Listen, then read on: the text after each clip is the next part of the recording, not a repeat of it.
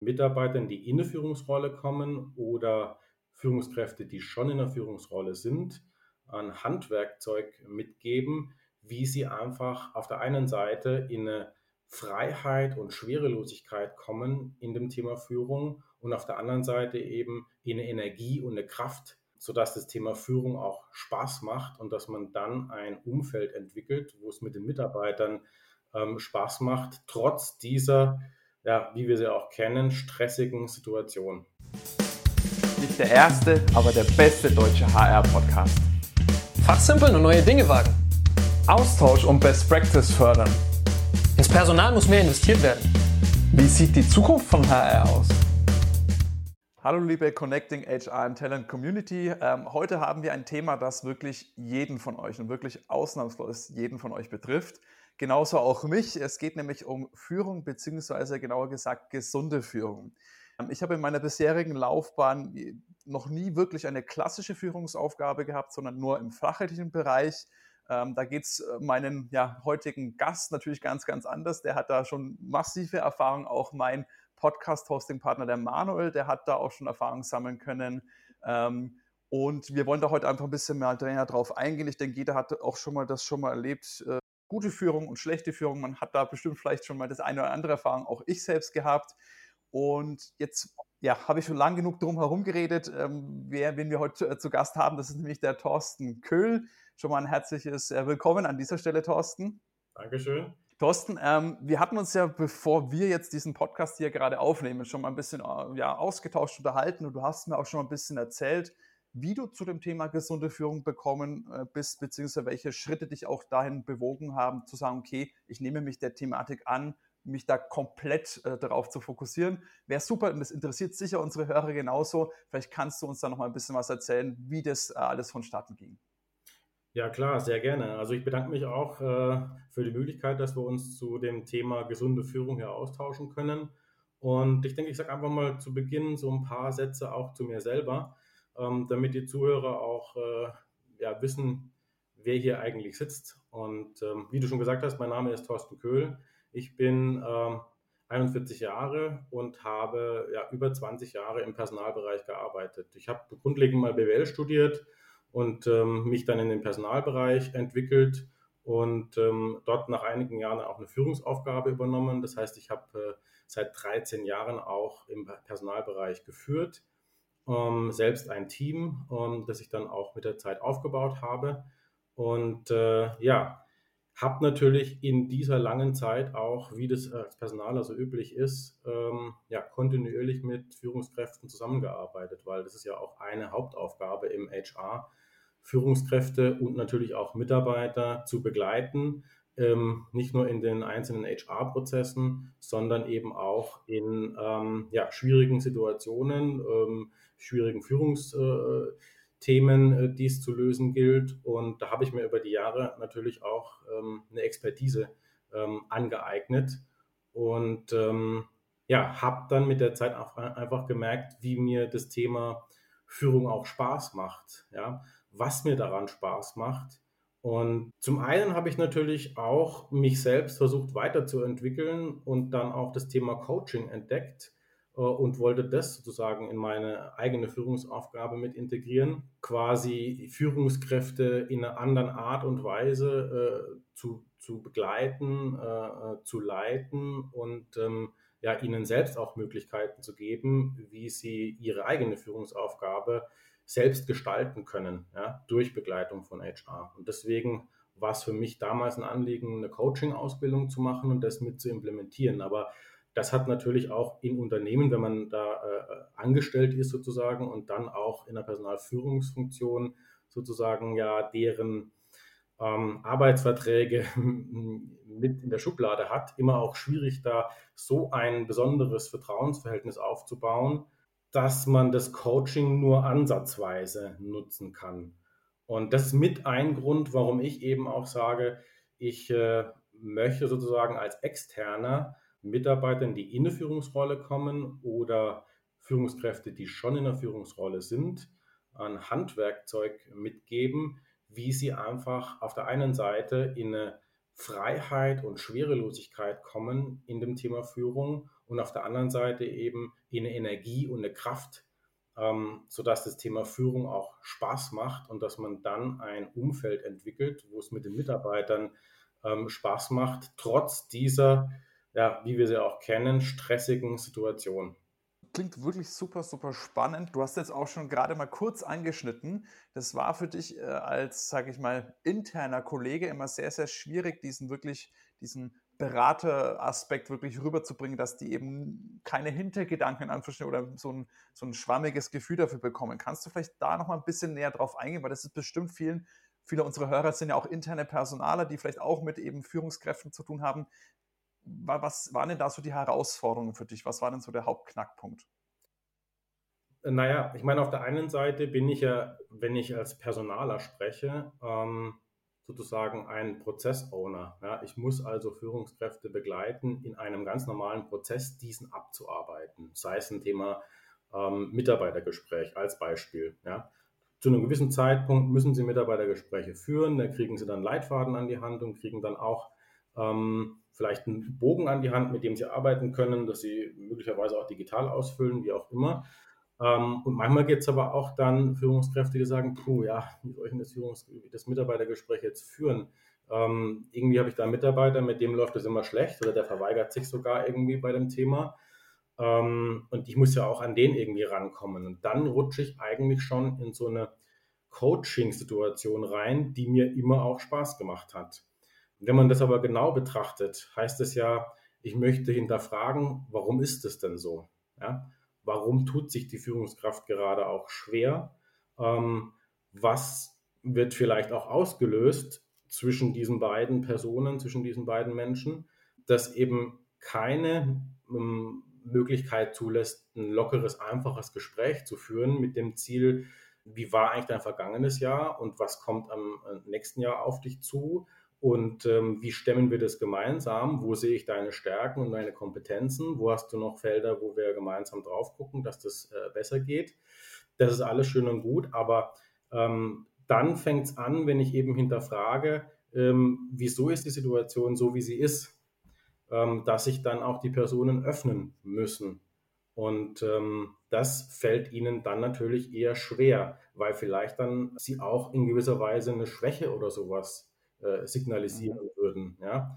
Ähm, indem sie äh, sagen, naja, aber mit dem Mitarbeiter komme ich schon länger nicht klar, da habe ich irgendwie führungstechnisch ein Problem. Und ähm, dann würden sie damit ja sagen, ich kann den nicht führen. Und soweit müsste ich ja kommen, um richtiges Coaching zu betreiben. Und äh, da gibt es dann sozusagen einfach auch gewisse Grenzen. Und mein Ansatz ist auch als Coach, ähm, ich bin systemischer Coach, das heißt, ich betrachte die Themen ganzheitlich und ähm, an der Stelle bedeutet das, dass wir auch aufs Umfeld gucken. Ja? Nicht nur dieses Feld quasi Mitarbeiter, Führungskraft, sondern auch Team. Ja? Welche Rolle hat vielleicht der Mitarbeiter im Team? Oder was löst dieser Mitarbeiter bei mir als Führungskraft aus, ähm, was ich vielleicht aus meinem familiären Umfeld kenne? Ja? Weil vielleicht mein Papa was Ähnliches tut, was Ähnliches sagt, sich ähnlich verhalten hat, als ich klein war und schon bin ich in einem Umfeld, das im Arbeitskontext eher schwierig ist, vor allem wenn ich derjenige bin, der den Arbeitsvertrag quasi immer in der Schublade hat. Auf das achten die ja immer. Sie wollen ja vor dem Personaler auch als Führungskraft immer gut dastehen und das ist auch völlig in Ordnung. Und das war mein, mein Thema dann zu sagen, ich habe hier gewisse Grenzen, aber das ist meine Kraft, das ist meine Energie, das kann ich gut. Ich habe viel Erfahrung im Thema Führung und vor allem im Thema gesunde Führung. Das ist ja mein Hauptaugenmerk.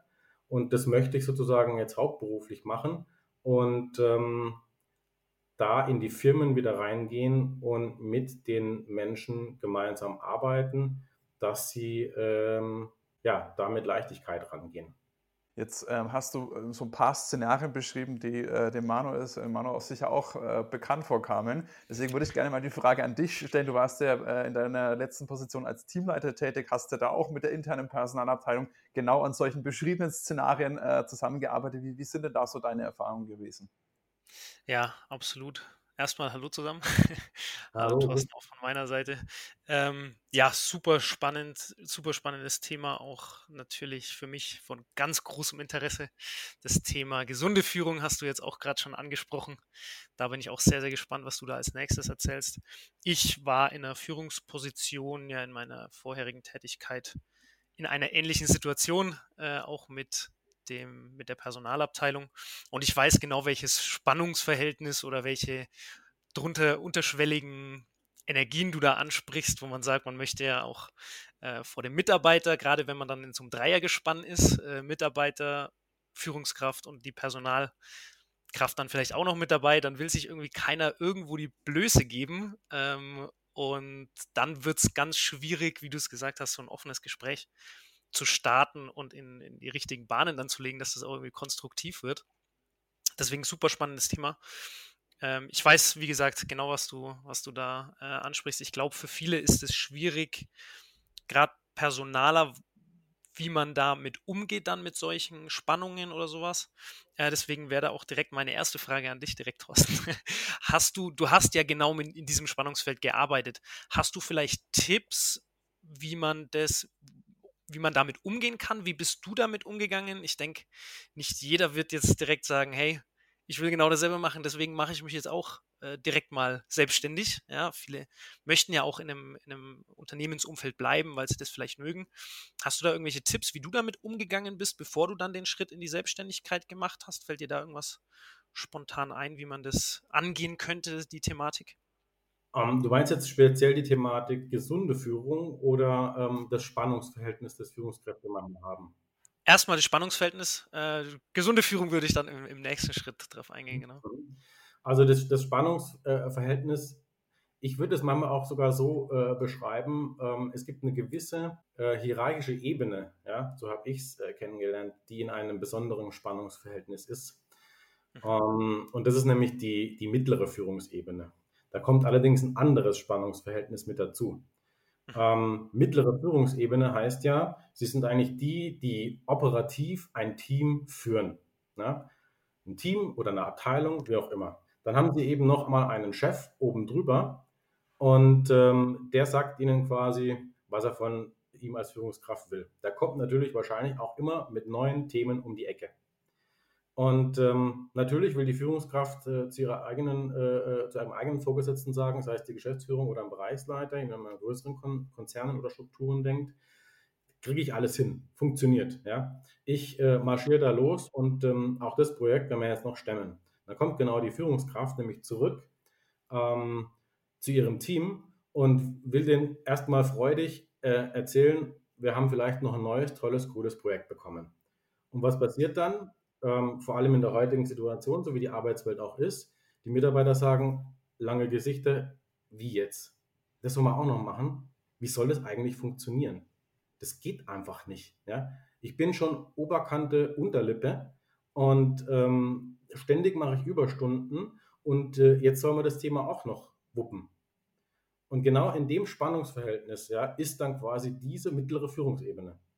Auf der einen Seite will sie Richtung oben präsentieren, schaffe ich, kriege ich hin. Und das Ziel ist ja auch, dass Sie eigentlich am großen Ziel arbeiten. Nur Sie haben das Problem, das operativ zu machen. Ja? Also mit Ihrem Team täglich daran zu arbeiten, dass man zum Ziel kommt. Und von unten kommen dann die Mitarbeiter, und ich möchte nicht über oben und unten oder sowas sprechen, aber die Mitarbeiter kommen dann von der anderen Seite und sagen, äh, es geht aber nicht mehr. Ja? Ich, ich, ich bin am Ende angelangt. Und da haben wir ja sozusagen auch dieses Spannungsverhältnis, wo manchmal dann auch Situationen entstehen mit den Mitarbeitern. Naja, äh, ich verstehe euch zwar, aber es muss. Ja? Und dann gehen die mit dem Druck oft her und sagen, es muss, es muss, es muss, wir, wir, das schaffen wir und es ist nur noch dieses Projekt und es dauert nicht mehr lang und Mitarbeiter wissen auch mittlerweile, es kommt dann ein Projekt ums nächste. Und eine Vorgehensweise, die Führungskräfte dann äh, machen können, ist, dass sie eben ins Gespräch erstmal gehen mit ihren Leuten. Ja? Sie müssen selber erst auch, auch mal verstehen, wo stehst du eigentlich als Mitarbeiter? Ja? Ist es manchmal ein Mitarbeiter, der halt einfach so vorweg sagt, naja, ich habe halt viel zu tun, das sage ich dem jetzt oft genug, dann äh, schlängel ich mich da schon durch? Oder sind es irgendwie Mitarbeiter, ähm, die halt wirklich äh, powern, powern, powern, ja? und tatsächlich nicht mehr können. Und ähm, wenn ich das in eine offene Diskussion erstmal bringe, ja, kriege ich eine Awareness füreinander, dann kriege ich einen Blick unter den Teammitgliedern auf das, was da jeweils passiert. Es können Dinge vielleicht dann auch offen angesprochen werden, die man so nicht angesprochen hätte. Und das ist der erste Schritt zur Lösung. Ja? Das ist ein erster Schritt, dass man quasi eine Offenheit an den Tag legt, damit überhaupt die Dinge dann, die stören, angesprochen werden können. Und dann kommt man operativ Schritt für Schritt weiter. Da habe ich noch viele Dutzende Ideen, was man da machen kann. Ähm, aber das wäre sozusagen mal der erste Schritt. Nicht dann immer, wie die Führungskräfte das aus ihrem Druck manchmal auch machen, ungewollt. Druck, Druck, Druck, pressen. Wir müssen das Thema noch bearbeiten und es geht nicht anders, sondern dann tatsächlich mal innehalten ähm, und mit den Mitarbeitern ins Gespräch kommen. Ähm, ich weiß, da sagen jetzt viele Führungskräfte, na toll, die Zeit dafür habe ich auch nicht aber das zahlt sich am Ende aus. Das ist ein Investment in die Zukunft, so muss man das, glaube ich, einfach sehen. Ähm, du hast ja jetzt schon äh, einen großen ersten Punkt von gesunder Führung äh, schon mal angeschnitten. Ich würde vielleicht noch mal kurz gerne einen, einen Schritt äh, zurückspringen. Was genau bedeutet denn in, für dich bzw. in deinen Augen gesunde Führung? Ähm, ja, was bedeutet für mich äh, gesunde Führung?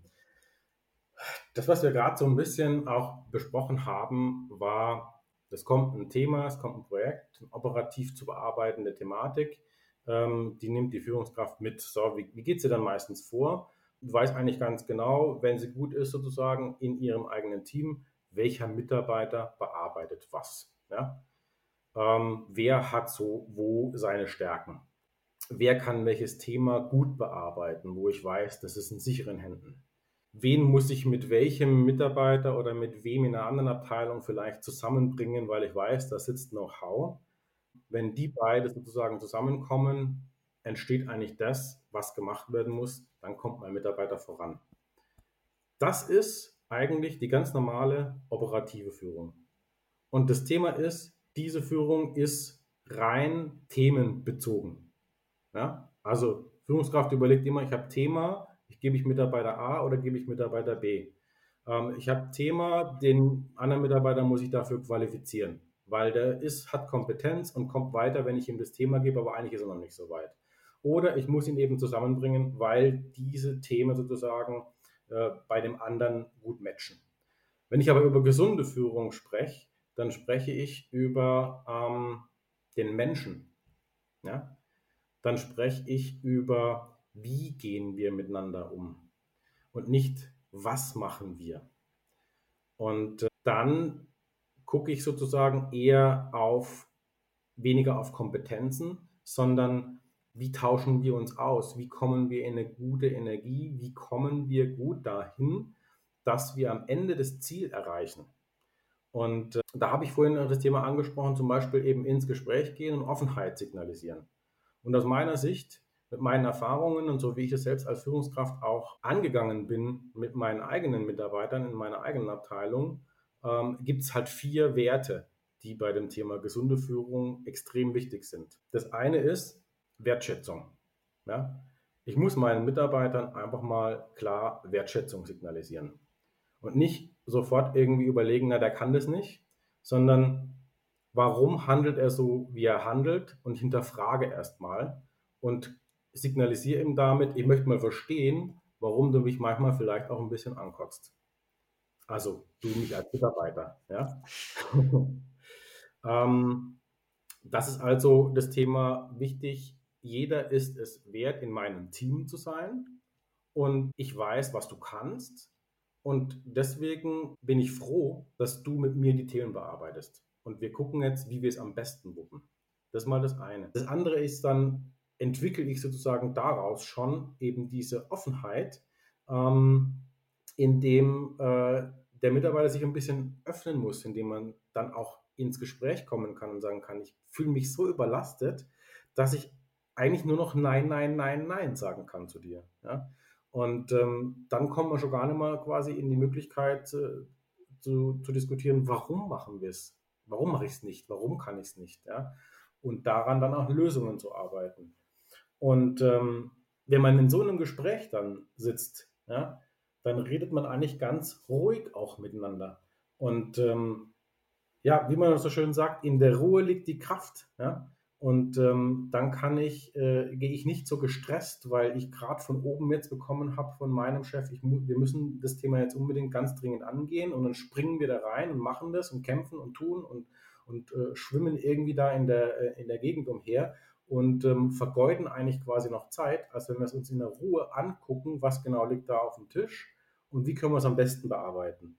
Und ähm, da gehört eben auch die Klarheit dazu, ähm, die ziemlich wichtig ist äh, in zwei Perspektiven. Auf der einen Seite Klarheit in der Aufgabe, ne? Klarheit, ähm, was liegt da, was müssen wir tun, ähm, wie gehen wir vor und was ist das Ziel. Ja? Das das ist oft nicht klar. Und dann fangen die Mitarbeiter irgendwie da mal an zu arbeiten, weil sie sich auch ein bisschen beweisen wollen oder so. Aber wenn ich ganz klar formuliere, was müssen wir tun, bis wann, warum, mit welchem Ziel, ähm, wissen die sofort, wo es hingeht und können quasi auch loslegen.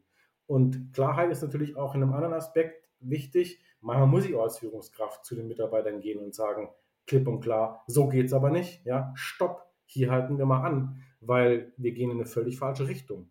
Und ähm, also unterschiedliche Aspekte, warum man auch Klarheit braucht, aber die Wertschätzung ist der Türöffner. Das war Teil 1 der Unterhaltung mit Thorsten Köhl zur gesunder Führung. Teil 2 bekommt ihr dann nächste Woche. Wenn dir jetzt diese Folge gefallen hat, dann würden wir uns riesig freuen, wenn du unseren Podcast auch bewertest oder kommentierst. Bei der Bewertung, fünf Sterne sind natürlich uns am allerliebsten, vier sind auch okay, aber fünf sind das, was wir natürlich möchten. In diesem Sinne, macht's gut, bis nächste Woche. Ciao, ciao.